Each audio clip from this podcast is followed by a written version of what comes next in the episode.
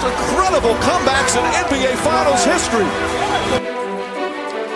Welcome to the Sport Passion Podcast. He shoots, he scores! Here is your host, Lars Marendorf. Hallo und herzlich willkommen zum Sport Passion Podcast. Ich wünsche euch ein ganz tolles, frohes, neues und vor allem gesundes Jahr 2022. Ich hoffe, dass ihr gut durch dieses Jahr kommt und dass das ein besseres Jahr für alle wird. Nicht nur für Hockeyfans und Zuhörer, sondern für alle. Und dass wir weiterhin auf dem Weg zur Normalität bleiben und irgendwann auch wieder ein vollkommen normales Leben haben und dann auch den Schwenk zurück zum Sport. Eine vollkommen normale Eishockeysaison, vollkommen normale Spiele in der NHL, aber natürlich auch überall in Deutschland bis hin zu den kleinsten Vereinen und zu den Nachwuchsteams und so weiter. Das sind sowieso diejenigen, die am meisten unter der aktuellen Situation leiden. Also ein tolles und vor allem gesundes Jahr 2022 wünsche ich euch. Und an der Stelle natürlich nochmal vielen, vielen Dank dafür, dass ihr in 2021 so viel gehört habt, dass ihr bewertet habt, dass ihr Fragen gestellt habt. Die Fragen habe ich gesammelt, die wird es auch geben. Das wird entweder die nächste oder übernächste Sendung werden mit den Fragen. Aber heute noch nicht. Heute dreht sich alles nochmal um das abgelaufene Jahr, um 2021. Und zwar habe ich einfach mal ein Best-of-Kalenderjahr erstellt, also mir die Daten rausgesucht für das Kalenderjahr. Wer war da am besten? Welche Spieler, welche Teams hatten da die besten Zahlen? Und das war insoweit relativ einfach, weil wir ja eine komplette Spielzeit in dem Kalenderjahr hatten, plus eben dann den Rest bis zum 31.12. von der aktuellen Saison. Und ich würde da dann auch direkt einsteigen und ich fange mal an Vielleicht auch von der Reihenfolge her mal was anderes mit den Torhütern. Wer war denn bei den Torhütern vorne mit dabei? Wer war da am besten? Und da findet sich ganz vorne, das wahrscheinlich nicht wirklich überraschend, Andrei Wasilewski mit 66 Spielen, die er gemacht hat und dabei auch 48 Siegen, also die meisten Siege im Kalenderjahr 2020. 21 von Andrei Wasilewski und dann am Ende natürlich auch verdientermaßen dann der Stanley Cup Erfolg und für ihn dann auch die Auszeichnung als MVP. Aber das war für die Playoffs in der regulären Saison war aber auch sehr, sehr gut. 48 Siege. Und dann muss ich sagen, die Nummer 2, da wäre ich so ohne weiteres nicht drauf gekommen. Das ist Tristan Jari von den Pittsburgh Penguins. Der hat in 63 Spielen und bei 62 Starts insgesamt 40 Spiele gewonnen, hat auch nur 14 Niederlagen, also da auch wie Wasilewski sehr gut unterwegs. Und da muss man eben schon sagen, das kommt für mich überraschend. Man kann natürlich schon Unterschiede erkennen, wenn man sich dann die Zahlen anguckt. Wasilewski hat eine Fangquote von 92,6, Tristan Jari ist bei 91,8, aber trotzdem, ich finde es schon in dem Fall dann bemerkenswert, 40 Siege im Kalenderjahr 2021 für Tristan Jari. Die Nummer 3, das ist Philipp Grubauer und da muss man natürlich sagen, das kommt dann auch ein bisschen überraschend. Da zehrt er aber natürlich ganz klar von seiner Spielzeit noch mit der Colorado Avalanche. Er hat 37 Siege gehabt. Allerdings bei ihm sieht man schon deutlich die Auswirkung. Die Fangquote ist nur noch bei 90,7, eben dann summiert auf seine Spiele bei Colorado und bei den Seattle Kraken. Und wenn wir dann reinschauen bei Philipp Grubauer in die Zahlen, die er eben dann nur mit Seattle hatte, dann sieht man eben schon deutlich, inwieweit das da abfällt. Bei Seattle liegt der Gegentorschnitt bei Grubauer bei 3,3 und die Fangquote noch bei 88,2 und er hat nicht einen Shutout bisher für Seattle aufs Eis bringen können und sieben hatte er bei Colorado, also da komme ich auch gleich noch zu, wer da insgesamt dann in der Statistik am besten war. Ähm, die Top 5 werden abgerundet, was die Anzahl der Siege betrifft, von UC Saros mit 36 und von Marc-André Fleury bei Fleury bemerkenswert insoweit, er hat 35 Siege, hat aber nur 56 Spiele gemacht. Also da eben auch deutlich weniger als einige der anderen. Äh, Conor Hellerback wäre da der nächste, der hat mit 69 Partien die meisten Spiele insgesamt absolviert hat davon aber auch immerhin noch 35 gewonnen. Also vorne, ich sag mal, bis auf Tristan Jari, wenn man so die letzten beiden Sp oder anderthalb Spielzeiten dann eben zusammenfasst, mit Wasilewski, Jari, Grubauer, Saros, äh, Marc-André Fleury, dann sind das schon die Top 5, die man da erwarten konnte. Bei den Shutouts ist jemand mit dabei, der seine meisten Shutouts in dieser Spielzeit gesammelt hat. Und zwar sind auf Platz 1 bei den Shutouts 2021 zusammen Marc-André Fleury mit 8.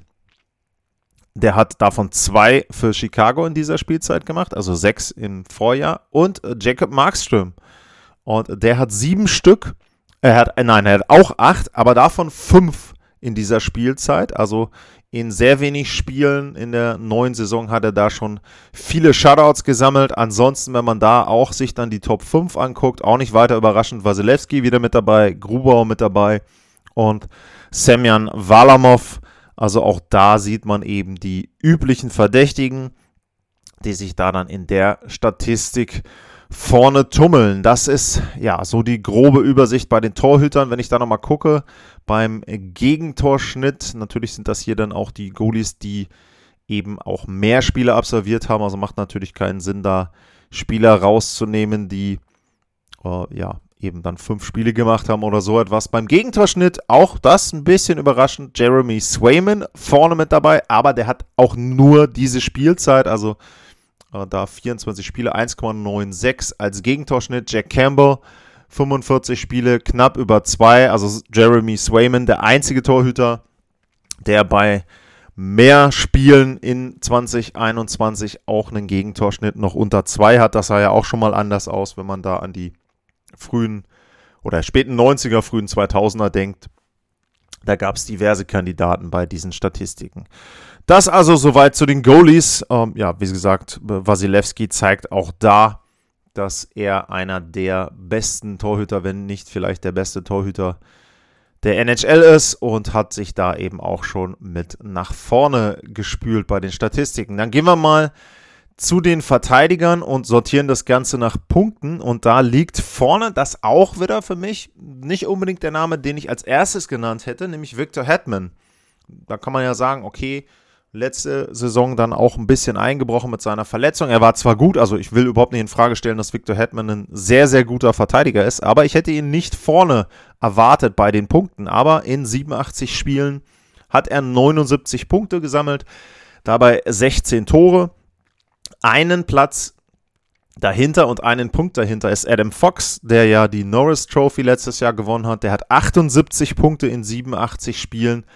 Dahinter dann John Carlson, mit 75 in 85 und dann kommt auf 4 und auf 5 kommen zwei sehr junge Verteidiger. Einmal Cale McCarr, der hat 70 Punkte und Quinn Youth, der hatte 68. Man muss allerdings da eins dazu sagen, bei Cale McCarr ist es so, er ist der einzige Verteidiger, der einen Punkteschnitt über 1 hat, nämlich 67 Spiele, 70 Punkte, macht 1,04 im letzten Jahr. Also da mal wieder so ein bisschen deutlich, wie die Ausnahmestellung von Cale McCarr ist. Denn, ja, also mehr als ein Punkt pro Spiel, das ist schon wirklich, wirklich gut. Und eine weitere Statistik, die zeigt nochmal auch, was er überhaupt an Offensive auch für Colorado generiert, also wie wertvoll er da für die Avalanche ist. Wenn ich das Ganze nämlich hier mal sortiere nach den Toren, also die Verteidiger-Tore, dann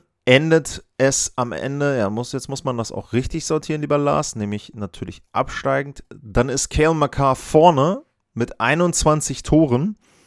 Und wenn man dann mal vergleicht, der hat 20 Spiele weniger zum Beispiel als ein Victor Hetman, der hat 16 Tore. Also McCarr ist ähm, Erster mit 21 Toren, äh, Jacob Chikrin ist Zweiter mit 20, Aaron Eckblatt auch 20 Tore bei Eckblatt auch Ne, war auch viel verletzt, also auch da sehr, sehr gut. Der hat 20 Tore in 65 Spielen, also ähnlich unterwegs, was die Tore betrifft. Bei den Assists bei weitem nicht so gut wie Makar, aber Tore schon. Drei Verteidiger haben über 20 Tore, also Makar, Chikrin und Aaron Eckblatt. Roman Josie mit 18 Toren auch noch vorne mit dabei. John Carlson, Dougie Hamilton, Darnell Nurse, alle 17. Hetman, Carlson, Eric Carlson mit 16. Also auch da wieder so ein bisschen die ja, Comeback-Saison von Erik Karlsson, muss man ja auch sagen, in dieser Spielzeit. Aber das sind schon die üblichen Namen vorne. Um Jacob Chikrin vielleicht so die Ausnahme, wenn man das nimmt. Aber wie gesagt, interessant wird es wirklich äh, sein, wie Kale McCarr diese, ja, diesen Schnitt aufrechterhalten kann, ob er den wirklich so aufrechterhalten kann in der Form. Denn wenn er da ja jedes dritte Spiel ein Tor macht und einen Punkteschnitt von über einem Punkt hat, dann wird er sehr, sehr schnell einige Rekorde aufstellen für Verteidiger. Aber auch das ist ja, äh, finde ich persönlich immer ganz schön, wenn man solche Rekorde dann auch bewusst und live mitnimmt. Es ist natürlich immer schade, wenn man jetzt sagt, da sind irgendwie, ich sage jetzt mal, keine Ahnung, von einem Raymond Burke äh, Rekorde, die oder, oder von einem Paul Coffey Rekorde, die eben aus den 80ern oder 90ern stammen. Ja, ich finde es immer ganz gut, wenn sowas zumindest mal in die Nähe kommt, wenn da ein Spieler in die Nähe kommt, wenn das äh, ein Thema wird, dass so ein Rekord gebrochen wird. Da würde ich mich persönlich drüber freuen. Ja, also Verteidiger auch ähnlich wieder und mit Victor Hetman, wenn man das auch abschließen, genauso wie bei den Torhütern, auch bei den Verteidigern der Beste, was jetzt die Punkte bzw. bei den Torhütern die Siege betrifft, kommt von der Tampa Bay Lightning, also da eben der Meister auch wieder prominent vertreten. Dann biegen wir mal ein in Richtung ja, Rookies, also in diejenigen, die in der letzten oder in dieser Spielzeit ihre erste Saison hatten, was natürlich insoweit ein bisschen unfair ist der aktuellen Generation gegenüber, weil die wesentlich weniger Spiele haben, aber wir können ja dann nachher mal ein bisschen auch auf den Punkteschnitt gehen, um dann mal zu gucken, was dabei dann rauskommt. Der beste Rookie, was die Punkte betrifft, im Jahr 2021 war Kirill Kaprizov mit 51 Punkten in 55 Spielen. Dahinter kommt Jason Robertson mit 45 in 51. Dann hast du Trevor Seagrass schon mit dabei. 54 Spiele, 38 Punkte. Josh Norris auch nochmal 56, 35. Das sind auch so die üblichen Namen. Wenn man dann allerdings sortiert und guckt, okay, äh, wie sieht das Ganze denn aus, wenn wir jetzt mal nicht die Punkte alleine nehmen, sondern nach Punkten pro Spielen sortieren. Also da eben gucken, wer ist da am besten. Da ist auch weiterhin Kaprizov vorne mit dabei, äh, Jason Robertson. Aber dann kommt schon ein Spieler aus dieser Saison, nämlich Lucas Raymond, Trevor Seagrass ja auch noch in dieser Saison mit dabei und Moritz Seider. Also man sieht schon, dass die Generation, die jetzt ihre erste Spielzeit hat, durchaus auch mithalten kann, was den Punkteschnitt betrifft. Kaprizov hatte 0,93, äh, Lucas Raymond hat 0,88. Also auch da, er ist in der Lage, da den Punkteschnitt mitzugehen von Kaprizov. Vielleicht kann er da auch rankommen. Und Moritz Seider, das muss man auch an der Stelle nochmal deutlich sagen, wenn man jetzt guckt, egal welche der beiden Spielzeiten, er hat einen Punkteschnitt als Verteidiger von 0,66. Der nächste Verteidiger, was den Punkteschnitt betrifft, von Rookies in, im Kalenderjahr 2021, das ist Ty Smith. Und der hat 0,48 als Punkteschnitt. Also da auch nochmal eingeordnet, was Moritz Seider da aufs Eis zaubert. Und ein Wert, der vielleicht auch nochmal ganz interessant wäre, ist die Spielzeit. Da will ich auch nochmal nachsortieren. Und äh, was sagt er mir hier jetzt? Von A bis Z. Hm, naja, von A bis Z ist vielleicht schlecht, aber wir gucken mal, was dabei rauskommt. Und auch da ist es so, die Rookies von 2021 sortiert nach Spielzeit. Moritz Seider deutlich vorne, 22 Minuten 26 Sekunden.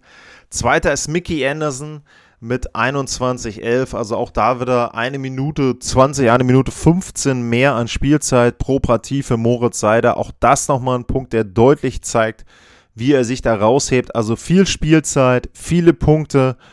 Sehr, sehr gute Spielzeit von Moritz Seider als Rookie. Dann geht's auf die Zielgerade, was die Spieler betrifft. Und da gucken wir mal, was das Scoring ja insgesamt dann anbelangt, da würde ich persönlich sagen, wenn man die ersten Namen hört, das ist nicht wirklich überraschend. Und das zeigt aber auch nochmal so ein bisschen etwas, Es gab eine Frage in den Sendungen letztes Jahr, was denn der Unterschied zwischen Conor McDavid und Leon Dreiseitel ist und warum denn ein McDavid noch weiter oben angesiedelt wird. Und wenn man sich mal die Punkte anguckt, die die beiden gesammelt haben im letzten Jahr, dann haben beide 87 Spiele gemacht. Und Conor McDavid hat 157 Punkte. Ein Punkteschnitt von 1,8. Leon Dreiseitel auch wirklich sehr, sehr gut, aber eben 135 Punkte, das sind 20 Punkte, 22 Punkte weniger. Und wenn man dann eben argumentiert, okay, Leon Dreiseitel macht im Überzahlspiel auch viele Tore, weil ein Conor McDavid mit dabei ist, dann zeigt das auch nochmal so ein bisschen diese Wertigkeit, die ja, Conor McDavid da gegenüber Leon Dreiseitel hat. Und auch wenn man guckt, wie sie ihre Punkte gesammelt haben, Conor McDavid hat von 157 Punkten 98 bei Even Strength, also bei gleicher Spieleranzahl gesammelt. Und bei Leon Dreiseitel sind das dann eben nur 80, also knapp 18 weniger. Das erklärt fast schon die Differenz von 22 Punkten, die die, beide, die, die beiden dann haben. Also da ja eben sehr, sehr gut zu sehen, warum Conor McDavid nochmal ein Stück weit besser ist. Dann auf Platz 3, was die Punkte betrifft, Austin Matthews, 99 Punkte. Das nicht überraschend. Platz 4 ist für mich überraschend. Das ist Jonathan Huberdeau von den Panthers. Der hat auch 99 Punkte gesammelt in 86 Spielen. Auf Platz 5 dann insgesamt, wenn man das hochrechnet, Brad Marchand mit 66, äh, mit 96 Punkten. Miko Rantanen auch 96 Punkte. Auch da vielleicht wieder, ne? man könnte ja eigentlich erwarten, dass ein Nathan McKinnon von der Avalanche mit dabei wäre. Der hat aber nur, der hat eben weniger Spiele, der, der hat elf Spiele weniger. Kommen wir gleich noch zu, was die äh, Punkte pro Spiel betrifft. Also da sieht man dann schon deutlich, warum eben Miko Rantanen da mehr Punkte hat. Wenn wir jetzt mal durchgehen, insgesamt die Top 10, fangen wir nochmal an. Also McDavid 157 Punkte, Leon Dreiseitel 135. Das sind die einzigen beiden, die über 100 Punkte hatten in dem Kalenderjahr. Matthews 99, Huberdeau 99, Brad Marchand 96, Miko Rantanen 96, dann Artemi Panarin mit 94, Alex Ovechkin mit 92, Patrick Kane, der alte Mann muss man fast schon sagen, Veteran da auch mit 91 und Sebastian Aho auch mit 91 Punkten. Das wären die Top 10. Da ist eben ein Nathan McKinnon nicht dabei. Da ist auch kein Rookie mit dabei, aber Kirill Kaprizov ist fast mit dabei, also der ist auf Platz 13, was das Scoring betrifft, insgesamt in dem Jahr. Auch das schon sehr, sehr gut. Und dann gehen wir mal ein bisschen rein und filtern auf die einzelnen Kategorien, was ja auch dann sehr, sehr interessant ist. Und da fangen wir natürlich an mit den Toren. Wer war denn der erfolgreichste Torjäger im letzten Jahr?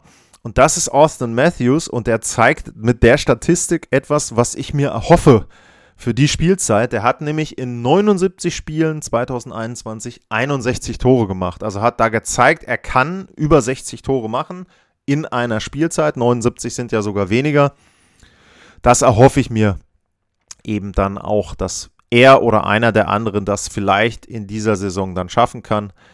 Mal gucken, ob das klappt. Auf Platz 2, was die Tore betrifft, ist Leon Dreiseitel. 55 Tore in 87 Spielen die drei Conor McDavid mit 52.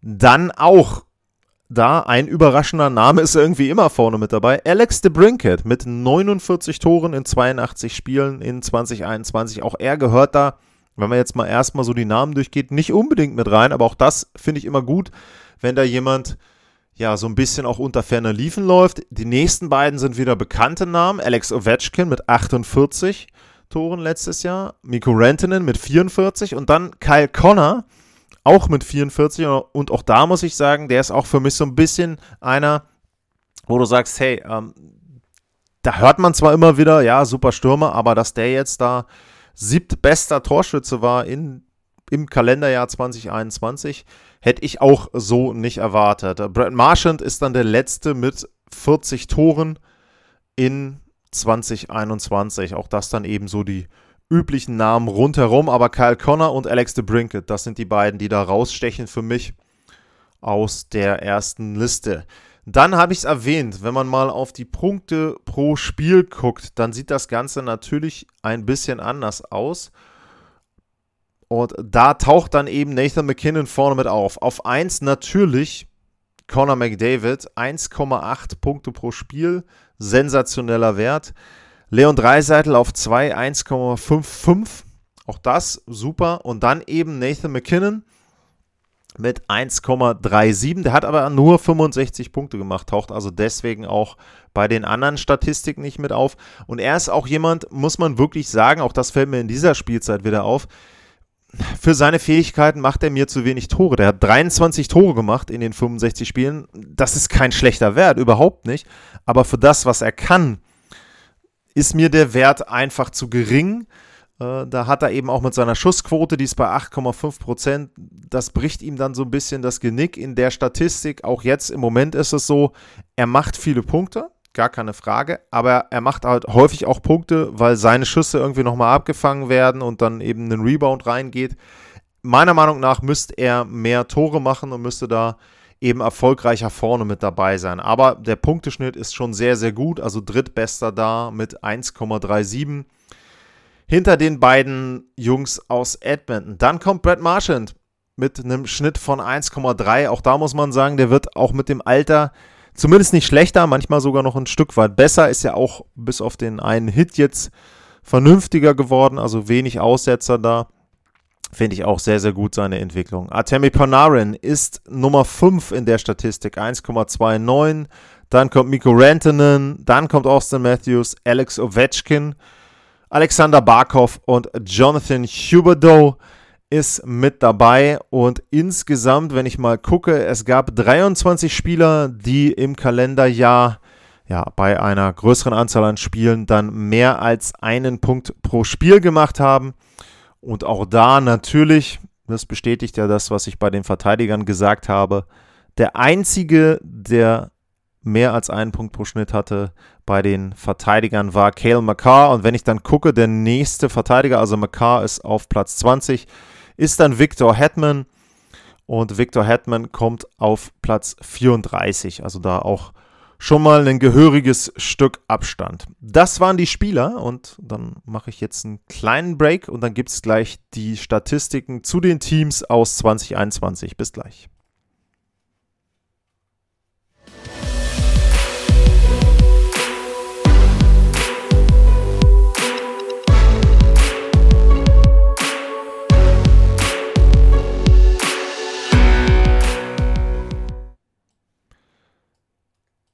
Zurück beim Sport Passion Podcast und jetzt schauen wir uns mal die Mannschaften an und wollen da sehen, okay, wie sah es da aus? Wer war da das beste Team? Wer hatte die meisten Siege? Wer hatte ja, die beste Powerplay-Quote? Alles Mögliche können wir uns da angucken und wir fangen an mit der Anzahl der Siege und auch da muss ich sagen, ein bisschen überraschend, sind es die Vegas Golden Knights. Die waren natürlich nach den 56 Spielen 2021 das beste Team der Regular Season zusammen mit Colorado und die haben vergleichsweise viele Spiele gehabt. Die sind nämlich auch zusammen mit den Anaheim Ducks die Mannschaft mit den meisten Spielen im Kalenderjahr, 90 Stück. Und wenn du davon natürlich einige gewinnst, dann bist du auch vorne mit dabei. Also 62 Siege für die Vegas Golden Knights bei 90 Spielen. Nummer 2 sind die Carolina Hurricanes mit 58 Siegen bei 86 Spielen.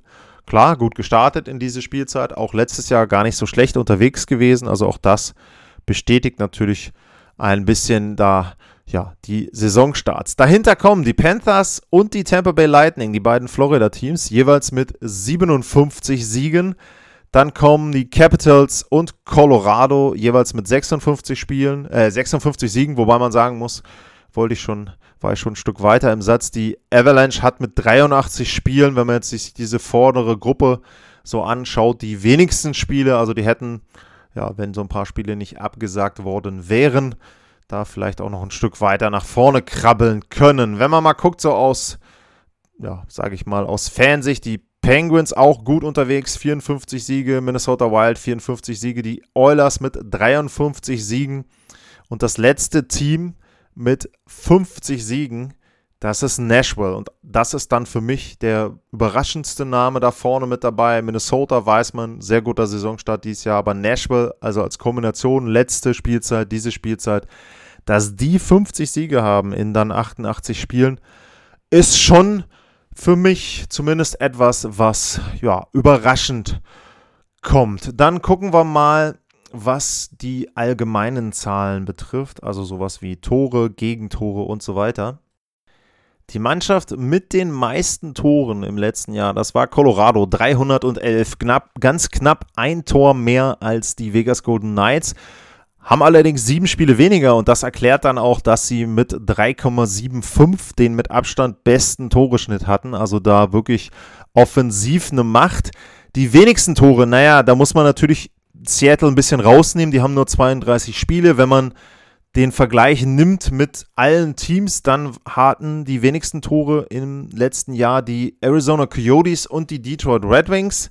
Aber auch da muss man dann sagen, naja, äh, Arizona hat zwei Spiele weniger gehabt als Detroit, also würde ich da mal sagen, die Red Wings das schlechteste Teams, Team und die New York Islanders, die haben auch nur 213 Tore. Allerdings auch da wieder interessant, wenn man das mal einordnet das Torverhältnis von Arizona ist 213 zu 288. Detroit 213 zu 275 und die Islanders haben tatsächlich mit 213 geschossenen Toren immer noch ein positives Torverhältnis von plus 13, also haben 213 geschossen, 200 bekommen bei den Toren. 2,57 ist da der, ja, der Toreschnitt. Also äh, ja, die New York Islanders können auch mit wenig vergleichsweise erfolgreich sein, aber naja, ob sie jetzt die Kurve wirklich noch kriegen in dieser Saison, das ist abzuwarten. Dann schauen wir mal auf die ja, Verteidigung nochmal kurz mit drauf. Ich meine, äh, da ist es dann so, dass wir da ein bisschen andersrum sortieren müssen. Die meisten Gegentore hatte Buffalo, 307 Gegentore. Ähm, da. Zweitschlechteste Verteidigung New Jersey mit 298. Buffalo eben das einzige Team mit über 300 Gegentoren. Also ja, auch an der Stelle kein gutes Jahr 2021 für die Sabres. Was gucken wir uns noch an? Die Special Teams. Das könnte noch interessant sein, wenn man da mal guckt, wer war denn wirklich beim Powerplay und wer war denn beim Unterzahlspiel die beste Mannschaft. Dann ist es beim Powerplay wenig überraschend Edmonton gewesen mit 28,8 Prozent. Deutlich vorne da. 25,5 Prozent hatte St. Louis. Carolina mit 25,2 auch da vorne mit dabei. Die Stars ist zum Beispiel in der Statistik ein Team für mich, was überrascht. Platz 5, starkes Powerplay gehabt, 24,7. Wäre jetzt also keine Mannschaft, die mir auf die Schnelle einfallen würde, wo ich sage, okay, das ist eine Mannschaft mit einem sehr guten Powerplay, aber haben da auch gute Point-Spieler hinten mit den Verteidigern, also Dallas da eben vorne mit dabei. Ansonsten auch da bei der Top 10 wenig überraschend. Toronto mit dabei, das ist vielleicht doch insoweit bemerkenswert, weil ja oft das Powerplay kritisiert wird. Fünf bestes Powerplay in 2021. Die Maple Leafs mit 23,8. Colorado, Boston, Winnipeg, die New York Rangers und die Washington Capitals runden da die Top 10 ab. Also auch da sage ich jetzt mal die üblichen Namen. Das schlechteste Überzahlspiel im letzten Jahr hatten die Detroit Red Wings mit 12,8. Und wenn man dann unten mit reinguckt, ja, wer überrascht da noch? Montreal ähm, als eine Mannschaft, die im Stanley Cup-Finale war, aber wie gesagt, das ist die Regular Season, also nicht die Playoffs, ist da unten mit dabei. Und aber ansonsten die anderen Namen, ich sage jetzt mal die Sharks, Columbus, Anaheim, Ottawa, das überrascht nicht wirklich, dass die unten bei den schlechteren Powerplay-Teams mit dabei sind. Dann gucken wir mal, wie das andersherum aussieht, nämlich beim Verteidigen, wer war denn da besser? Und da war es so, dass das beste Unterzahlspiel im letzten Kalenderjahr die Carolina Hurricanes hatten mit 89,9 Prozent. Also fast 90 Prozent. Sehr, sehr guter Wert. Boston dahinter, Washington auf 3, New York auf 4, Tampa auf 5, Islanders auf 6 und die Vegas Golden Knights. Ne, hier, ah, das wurde hier leider falsch sortiert. Die Vegas Golden Knights werden auf 3. Wenn man das hier vernünftig sortiert mit 87,1. Ja, aber vorne, wenn man wirklich sagt, Carolina, Boston, Vegas, dann kommt New York, Washington, also auch das wieder die üblichen Verdächtigen. Wer fällt da raus, wenn man so das Penalty-Killing sich angucken, auch da unten wieder überraschend schlecht Montreal. Um, klar, die Spielzeit schlecht gewesen, aber im letzten Jahr okay. Um, und ansonsten Winnipeg zum Beispiel wäre eine Mannschaft, wo ich sage, als Titelkandidat oder als Mannschaft, die äh, in den erweiterten Titelfavoritenkreis möchte, sage ich jetzt mal, unter 80 Prozent, 79,1 Prozent der Gegentorschnitt im letzten Jahr, also da eben, ja, wirklich, wirklich schlecht. Was gibt's noch? Was kann man sich dann noch angucken? Vielleicht gucken wir uns nochmal die Face-Offs an, was ja auch ganz interessant ist. Das ist ja immer so ein Wert, äh, ja, scheiden sich auch die Geister. Ist es wirklich wichtig, ein gutes Face-Off zu haben? An einigen Stellen ja, aber manche Mannschaften zeigen dann eben auch, dass es auch ohne geht. Wir gucken mal, wer da in der letzten Spielzeit das beste Team war. Die Boston Bruins. Keine Überraschung. Mit Bergeron da einen der Spezialisten. Carolina auf zwei. Philly auf drei. Das ist zum Beispiel ein Punkt, wo man deutlich sieht, ein gutes Face-Off-Spiel bringt noch lange nicht den Erfolg bei den Punkten. Also Philly da auf 3, Dallas auf 4, Toronto auf 5, St. Louis, Vancouver auf 7, auch da eben, ne, deutlich zu sehen. New York auf 8, die Islanders, ja, ähm, die Kings auf 9. Also da sieht man nicht unbedingt so die, die Super-Teams immer vorne mit dabei. Zum Beispiel die New York Rangers und die Minnesota Wild. Die sind auf dem letzten bzw. drittletzten Platz, was da das Face-Off-Spiel betrifft. Und da muss man dann eben schon sagen, naja, ähm, die sind aber trotzdem sehr gut gestartet in die neue Spielzeit. Und Tampa als Meister hat auch knapp unter 50% nur gewonnen bei den Face-Offs. Also das zeigt schon deutlich, ist in einigen Punkten wichtig, gutes Bully-Spiel, aber nicht immer und es ist nicht immer so, dass man da dann eben auch etwas draus ableiten kann. Was ist noch interessant? Welches Team hat die meisten Torschüsse pro Partie abgegeben? Man könnte Colorado vermuten, man könnte vielleicht Vegas vermuten, vorne mit dabei, Carolina. Es waren die Florida Panthers mit 35,3, einzige Mannschaft mit mehr als 35 Torschüssen. Und direkt dahinter Colorado, dann auf drei Boston. Und man muss dazu sagen, wenn man jetzt die Statistik sich anguckt, was die Schüsse des Gegners betrifft, dann ist Florida ja eine Mannschaft, die die meisten Schüsse hat in den Partien, wo sie aktiv sind. 35 Mal schießen sie selber aufs Tor und 30 Mal und ein bisschen mehr schießen die Gegner aufs Tor. Also wenn man Torschüsse sehen will, wenn man zumindest mal die Chance auf Tore sehen möchte, dann sollte man sich ein Spiel der Panthers angucken. Da ist viel Offensive mit dabei. Schlechtestes Team, was die Tore pro Spiel betrifft, wenig überraschend, die letzten drei Arizona, Detroit und dann muss man auch sagen Seattle.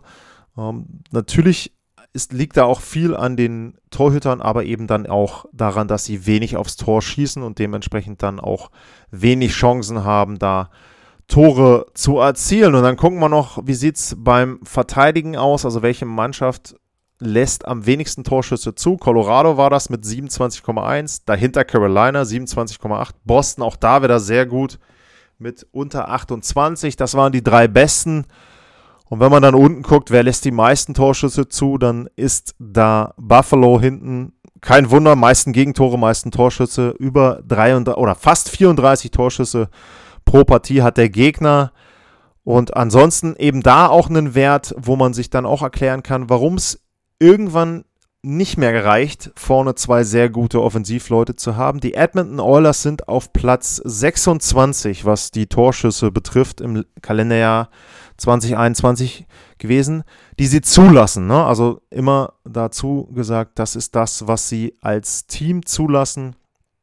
Und mit 31,6 sind sie da zum Beispiel schlechter als Arizona, als San Jose, als die Flyers, als Anaheim, als New Jersey, als Los Angeles. Also da sind einige Teams, wo man sagen muss, hey, ähm, also besser verteidigen sollte man schon als die. Jetzt könnte man natürlich sagen, naja, ähm, Edmonton schießt ja selber auch häufig aufs Tor. Also mir ist ja egal, ob ich jetzt 31,6 Schüsse zulasse beim Gegner, wenn ich selber 35, 36 Mal aufs Tor schieße. Edmonton schießt nur 31 Mal aufs Tor. Das heißt, sie haben weniger Torschüsse, obwohl sie Leon Dreiseitel und Conor McDavid haben, als die gegnerischen Teams. Und das ist etwas, das darf für mich nicht sein. Also das kann ich so mir nicht wirklich erklären. Liegt natürlich, also sagen wir es anders, ich kann es mir schon erklären, aber es meiner Meinung nach müsste sich da was dran ändern. Es liegt natürlich auch daran, dass sie in der dritten, vierten Reihe dann eben abfallen gegenüber den anderen beiden, dass sie viel im Powerplay dann eben auch ihre Tore machen und dort auch Druck entwickeln. Und trotzdem bin ich der Meinung, also Edmonton sollte schon ein positives Torschussverhältnis haben. Das war 2021. Der Blick zurück auf die Statistiken vom letzten Jahr. Wie gesagt, so ein paar überraschende Namen waren mit dabei, was Teams betrifft, was aber vor allem auch einzelne Spieler betrifft. Und ich denke, das ist einfach mal ganz interessant, auch zurückzublicken auf so ein Kalenderjahr. Natürlich, ganz klar, da sind keine Playoffs mit dabei. Wenn man jetzt die ganzen Zahlen zu den Canadiens gehört hat, dann bestätigt das im Prinzip deren Platzierung im letzten Jahr. Da waren sie nach der regulären Saison ja auch nicht besonders gut. Das ist aber eben auch das ja, Schöne und Besondere eben dann auch an den Playoffs im Eishockey, dass du eben, wenn du heiß läufst, wenn du einen heißen Goalie hast, da diese ganzen schönen Statistiken aus der regulären Saison in die Tonne treten kannst. Auf der anderen Seite, ich bin ein Freund auch von Historie und da finde ich das durchaus mal interessant zu sehen, wie denn so im Vergleich zu einer normalen Saison das ausgesehen hätte, speziell zum Beispiel bei einem Austin Matthews mit den 61 Toren in 79 Spielen. Das ist schon etwas, wo ich darauf hoffe, wie gesagt, dass ihm das oder einem anderen Spieler das gelingt, finde ich immer toll. 50 plus gehe ich von aus, dass wir die sehen, wahrscheinlich von Dreiseitel, vielleicht auch von Dreiseitel und Ovechkin. Mal gucken. Und wenn es dann mehr wird, umso besser. Dann bedanke ich mich fürs Zuhören natürlich auch in diesem Jahr und wie immer gilt, wenn ihr den Podcast abonniert, wenn ihr den Podcast irgendwo, wo auch immer ihr eure Podcasts abonniert, bewertet. Es gab eine Frage, da wurde ähm, gesagt, ich habe bei Apple schon bewertet, wo bringt ihr das noch was? Ich sage jetzt mal so, überall, wo ihr es abonniert. Also ich weiß auch immer nicht genau, man kann, glaube ich, bei Spotify zum Beispiel das Ganze bewerten. Ich weiß gar nicht, wie das bei Google Podcasts oder so aussieht. Also wenn ihr da bewerten könnt, wenn da so Sterne sind, dann freue ich mich natürlich drüber. Wenn das bewertet wird, dann geht es halt immer mal ein kleines Stück hoch in den Tabellen, die es dort gibt, bei den Algorithmen. Und ansonsten freue ich mich natürlich auch über Feedback und da auch nochmal der Hinweis, wenn ihr Fragen habt, egal zu was, sage ich jetzt mal im groben Bereich Sendung US-Sport, dann meldet euch. Ich möchte ja eine Folge mit den Fragen machen, gab auch schon einiges dazu. Zum einen unter lars-mar, also bei Twitter. Ansonsten info at sportpassion.de. Auch da könnt ihr mir etwas schicken. E-Mails gab es auch. Also an der Stelle vielen, vielen Dank für die, die schon geschrieben haben. Die Fragen vergesse ich nicht, die sind nicht verloren. Die kommen dann eben entsprechend aufbereitet in einer der nächsten Sendungen. Ja, das war's für heute. Wie gesagt, bleibt gesund in 2022 auch und dann hören wir uns bald wieder. Bis dahin, vielen Dank fürs Zuhören und tschüss.